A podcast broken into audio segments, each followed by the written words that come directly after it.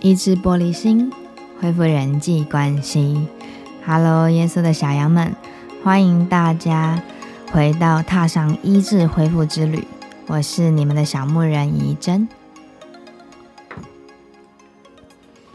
嗯，最近啊，我常常听到姐妹们在做一些分享，然后呢，有一些姐妹是小组长嘛。所以他们常常都一直一直不断不断的听很多小羊们在生活琐事上面的各种不开心，然后各种不满足，各种抱怨这样子。那呃，我不晓得大家有没有感觉到，如果自己是那个一天到晚在听抱怨的人，其实有的时候，如果自己的心情啊，或者是如果自己的情况，也没有很好的时候，那个时候其实是很容易这个罪上加罪，伤上加伤，累赘加累赘这样。那为什么这么说？因为事实上，人跟人之间的关系里面，如果处于一个就是 A 打电话给 B，然后每一天他就只是想要跟他讲说他很烦，他很烦，他很烦。我觉得啦，就是说实在话。又不是心理医生，你知道心理医生收费是很高的，而且他也限定一个小时多少，一个小时的时间，九十分钟的时间，五十分钟的时间，你就是讲完，然后心理医生就是听，但是听完之后他收很高的费用，可是小组长没有这个。你知道小组长没有这个，就是钱算是赚在天上啦。就是很多人会开玩笑说，我在赚天国的，所以我天国的房子应该很大间。这样，这是一个我觉得比较好的思考的方式。但是呢，我觉得，呃，这一期我想要来分享一下，就是我们的话啦，我们心里面的话，对人说，或者是对上帝说比较好呢。就是对人说的时候，你怎么能确定你说话的那一个人他有办法承担你所有的困扰？然后你怎么能确定你所依赖的那个人以他的智慧有办法来解决你的问题吗？所以我觉得，如果可能也是因为。我的这个信耶稣的过程里面，很快的，上帝就把我会依赖人的这个特性点出来，所以他就很迅速的把我所有会抱怨的对象，我可以依赖，然后跟他不断抱怨的那个对象，都从我生命的当中挪走。带我信耶稣的姐妹，也是在我信耶稣好像一年多就离开我们的教会，他有就是神对他有另外带领跟计划。然后呢，每当我觉得诶这个人可以谈话的人，然后上帝就会让这些人被调职或者换环境。然后，所以于是乎，那个时候我的心里，宝宝心里苦，但是宝宝是没有人可以说的，这样，所以我就没有对人讲这些话习惯。那后来我又读到这个出埃及记，各位有兴趣的话可以。翻到就是出埃及记来看，就是以色列人，他们是被上帝拣选的一群非常棒的民族。然后，但是他们有一个很特别的问题，就是他们会不断的抱怨。每一次只要发生状况，他们就会。到他们的领袖面前抱怨，注意，他们不是到神面前抱怨，他们是到领袖面前去抱怨，讲他们生命将将那样那样，然后呢，很生气、很烦啊，什么什么，不如死了算了。他们还蛮常讲这种话，就是不如让我们死了算了这样子。然后，所以呢，后来这一群以色列人呢，其实在过程中经历了上帝很多的教导。如果我们要讲的严重一点，就是管教。那如果我们讲的轻描淡写一点，就是呢，上帝其实还是一直不断的在挽回他们。第一，他上帝把他们所需的，其实都用很厉害的神迹的方式给他们。不管是他们被埃及的军队追赶的时候，上帝甚至把海分开，然后中间出现干的地，然后立起成垒，海就立起成垒，就很像一那个一个一个就是变成两道墙那样子的。然后那个以色列人有两百五十万的这个男人，然后他们就走海中的干的地过去。然后呢，当他们到一个新的地方的时候，后面的埃及的军马追来的时候，上帝又把海盖起来，所以把那些敌人给淹死了。这个神迹够厉害了吧？但是以色列人就每一天为着他们的生活所需，因为他们过了海之后，到了新的地方的时候，发生什么事？就是啊，可能。脱离了习惯跟安逸的生活，虽然原本的生活是在埃及当奴隶，然后被这个法老王来奴役他们，可是呢，他们习惯那样的生活，可能他们可以预算早上几点起来，然后他们如何喂养他们的牛羊，然后他们的小孩的教育要怎么做哦，他们可能这些东西是一个可以想好有规律的，可是，一到新的地方的时候，新的环境的时候。就开始变成很多事情是没有办法料想的，很多事情是天啊，这个地方没有水，我要怎么洗澡？我要怎么喂养孩子？我要怎么煮饭？我怎么会就是跟着摩西，然后来到这个地方，然后什么都没有呢？所以他就开始抱怨，可是好像都会忘记上帝怎么带领他们，怎么用石灾让。法老害怕，又怎么用这个红海让他们过干地？又怎么用红海把这个埃及的军队给淹死？所以，呃，我们人有的时候是，我没有说你，我说我自己，就是我们人有的时候真的蛮忘恩负义的。对，什么叫忘恩负义？就是说。当一个不好的反环境发生的时候，我们像像是忘记了上帝给我们的所有的恩典一样，全部都忘了，然后就只记得为什么上帝你现在让这件事发生，为什么你现在这样做？然后我觉得，如果我们还会去跟神说主，你为什么让这件事发生？这还相对好一点，因为以色列人最大的问题是他们不断的跟摩西抱怨，所以摩西最后甚至是。有一点受不了的情况，但是呢，他们不断不断的在跟摩西抱怨的这个过程当中呢，神第一步他先把他们所需的给他，以色列人需要水，他就把好的水给他们；以色列人需要食物，他就把玛纳给他们；以色列以色列人需要吃肉，虽然上帝生气，但是呢，上帝就把鹌鹑肉给他们。所以在旷野中，就是在沙漠里面。上帝不断的满足以色列人的需要，但是上帝也一直不断的告诉他们，用各式各样的呃刑罚来告诉他们：你们不要再抱怨了，你们不要再抱怨了。对，所以呢，首先第一件事情就是我要跟各位姐妹分享的事情，就是如果我们的生命想要更加的丰盛，然后每一天过得很幸福。就是你不想要像现在这样，就是每一天都会发生好多让你觉得很烦的事情，然后你想要改变你的生活方式，怎么？为什么有些人信耶稣之后就会好像生命改变啊，然后很喜乐啊？那为什么别人信耶稣跟我信耶稣差这么多？第一个就是抱怨这件事情是需要被调整的。第一件事情就是，如果你还暂时改不了想抱怨的这个习惯，你的情绪一上来就想要巴拉巴拉一直讲的时候，第一件事情就是不要对人说，要对上帝说。对人说跟对上帝说最大的差异是，上帝有办法解决你的问题，上帝有足够的背时跟能耐倾听你的抱怨，上帝也不会因着你的抱怨，他的情绪不稳定，造成他自己本身的错误的决定。然后呢，上帝也不会因为你抱怨，他就失去上帝的位置；然后上帝也不会因为你抱怨，他就不爱你；上帝也不会因为你对他抱怨，然后他就不再理你。对，那对人抱怨的缺点就很多了。第一，这个人他受得了我们的抱怨，他受得了这些压力，他承载得了这么多这么负面的东西吗？第二。我们不确定这个人会不会跟别人讲。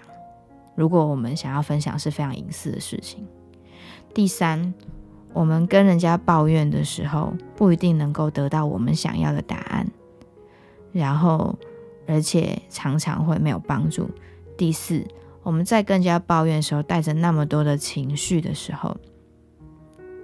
你跟这个人的关系会不会因此受影响呢？如果这个人这么好，他都愿意听你的抱怨，那想必是一个非常好的人，是你的很要好的朋友、很要好的姐妹、很要好的 leader。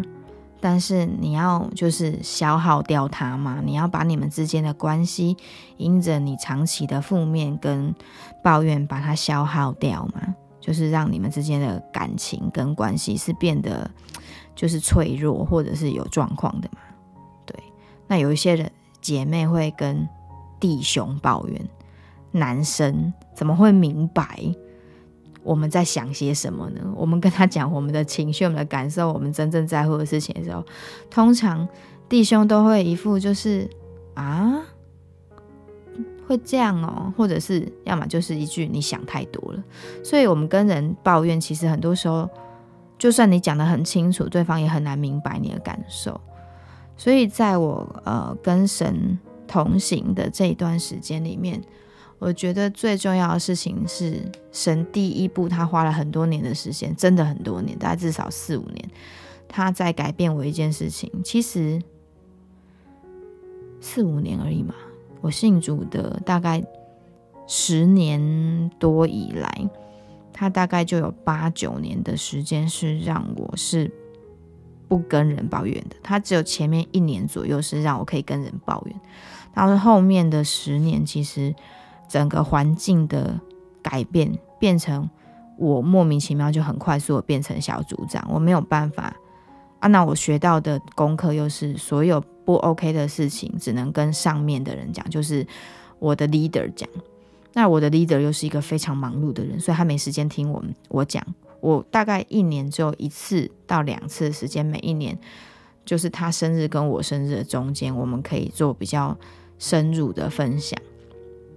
所以当那样子做深入的分享，其实他就已经没有办法抱怨了，因为很多时候抱怨他是要及时的，现在发生就要现在赶快讲，否则根本其实后来你要再去讲就已经没意义了嘛，就不需要，因为那是一个抱怨，其实是一个情绪的发泄，所以。情绪的发泄，我们向上帝说的时候，向上帝倾诉的时候，那我觉得神很奇妙，就是每一次当我在跟上帝抱怨的时候，他就是会静静的听我说，他不会急着来管教我或教导我这样子。然后神就会让，然后一直一直一直一直一直一直一直一直讲，然后讲到一边哭一边生气，生气一边捶墙壁，一一边觉得抱怨，说耶稣你为什么要这样对我哦？为什么要遇到让我遇到这种人这种事？为什么就是你要让我又不能？尤其是我刚开始在学顺服的时候，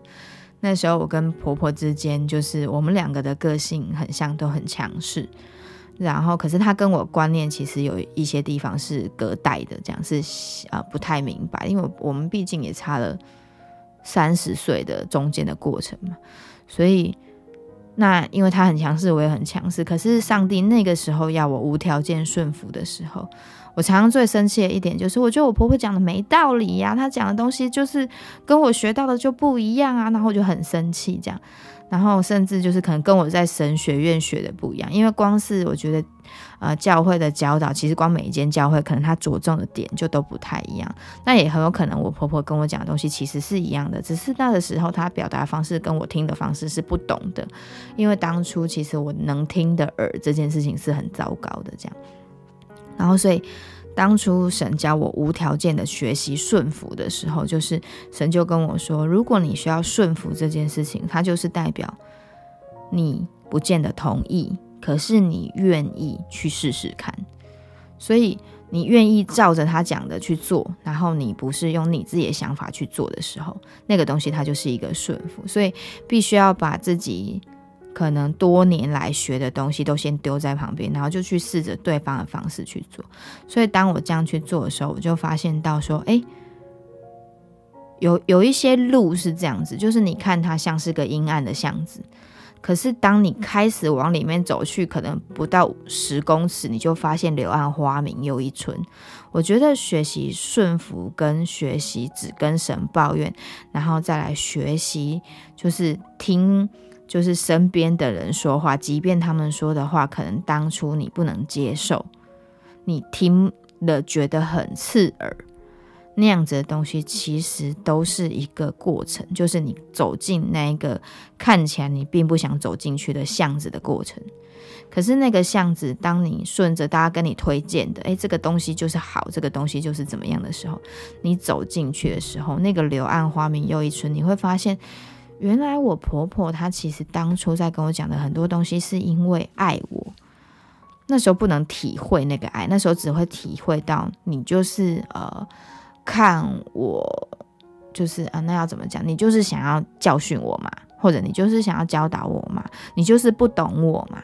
然后或者是呃，我想想看，我那时候还有什么想法？哦，就是我就会觉得说，就是啊，我学校教的就不是这样。有的时候也是这样，就是当我们当学生的时候，啊，尤其是讲到这个真理讨论的这个问题的时候，然后呢，刚开始他也会很生气，他会觉得为什么我就不能好好听他说话？然后刚开始我也很生气，我就会觉得啊，我学到的就不是这样讲。那所以啊，听话的过程，有些人的耳朵是没有办法倾听别人说话的啊，因为他们专注在自己的问题啦，自己的感觉。那所以，我们如果是一个想要得到别人帮助的人，或者是我们是想要，嗯，想要得到真正的改变的人，那么我们要做的事情，反而是第一，我们要先学习抱怨，跟上帝说。等到我们跟上帝宣泄完所有的情绪之后。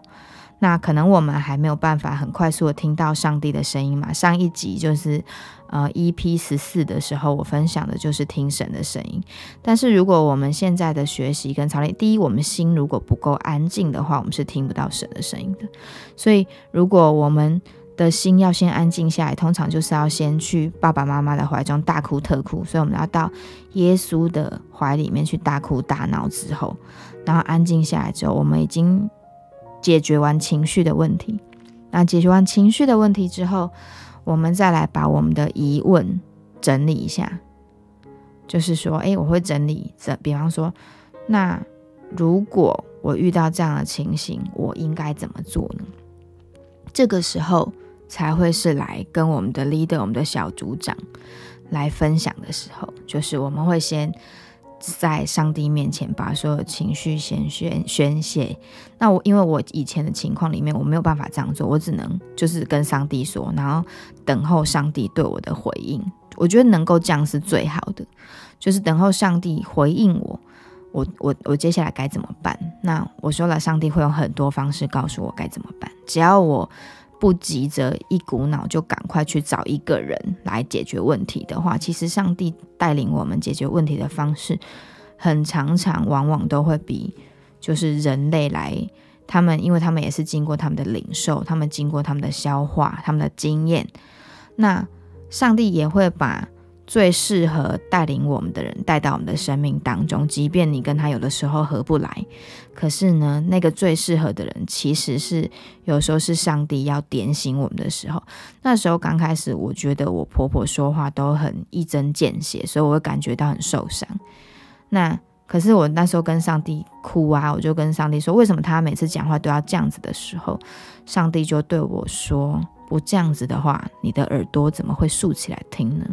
因为诶，原先我是一个很自我中心的人，我什么事情都可以自己决定，我什么事情都可以啊，照着自己的想法去做，所以我很少会采采纳别人的意见的一个个性的人。所以，我上帝差派我的婆婆到我生命当中的时候，她很常用那种很刺耳的声音对我说话。那刚开始我很不习惯，现在是完全不会有了。可是刚开始那前几年，因为我自己不好的关系，所以我婆婆对我说的话，我常常觉得我的妈呀，就是为什么要这样对我说？可是呢，神就很清楚的告诉我说，如果不这样，你的耳朵根本不会竖起来听。我就是那种没有能听的耳的人。所以这一点啊，就常常在我跟我婆婆的生命当中有一个很有趣的拉扯，就是呢，我会觉得。就是他们对我说的话都不好听，很难听，然后呢很讨厌。可是呢，我自己又很想要改变现况。可是我想要改变现况，我又没有办法接受别人对我的教训或者教导，或者是那个叫什么呃建议。那这样子的话，我不是就是一个很矛盾的状况吗？就是我说我想改变，可是你们都不要想要来改变我。啊，那这个 这个就是各位小羊们就知道，呃，可能我们自己都有点这样的状况。所以呢，我相信，如果你想要知道你是不是一个能有能听的耳的人呢，第一件事情你就要去看，你跟一个人、一个姐妹在对话，或跟你的小组长谈话的过程当中，最后的最后，你讲完的所有你想要讲的话的时候。你问你自己，那他对我说了什么？我有没有了解他更多一点？我有没有更多的理解了对方想要传达给我的讯息是什么？还是我其实只是一个一直在说的人？如果如果你发现你是一个，你发现你跟人家谈话的过程当中，你都发现都是对方在听你讲话，然后你都不知道对方。甚至于，maybe 你的小组长他现在面临的哦，他需要的带导是什么？那他最近好不好？你的小组长他啊，最近属灵的得着是什么？或者是你小小组长啊，最近就是啊，甚至有些人，你知不知道你小组长的生日？你知不知道你小组长喜欢什么颜色？你知不知道你小组长喜欢什么样的卡通娃娃？喜欢什么样的包啊？喜欢什么？就是你对对方的了解到底有多少？还是对方很了解你，你却不了解对方？这就非常能够查验出来，就是自我反省一下，到底我们是不是一个能够倾听的人？这样，那我们也要就是求神来帮助我，因为我们察觉了自己的问题之后，可能最更重要的事情是改变问题嘛。那你知道我们人是不是靠行为称义的？我们没有办法自己来改变自己。我们把这个问题找出来之后，我不能倾听，我应着景象，我很任性，我先有这个认知，之后就可以来跟神认罪悔改，来祷告，然后求神帮助我们可以改变，然后求圣灵来帮助我。我很尝试在灵修音乐的时候。然后在敬拜的时候，神一直不断不断的让我想起，为什么我变得这么任性？为什么我变得这么爱抱怨？它的源头，它的一些过程，然后啊，来医治我，医治我内在的一些伤害，这样子。那我的内在伤害渐渐的更多的得到医治之后，然后我就变得越来越健康。那越来越健康之后，其实别人对我说话的方式啊。还有就是，呃，别人告诉我的一些事情，我就听着不会再那么的刺耳，这样子。好，所以呢，跟神同行，然后只跟神抱怨，然后整理过后了，再把问题来问小组长，这是生命改变一个很重要的方式。那今天的分享就到这边。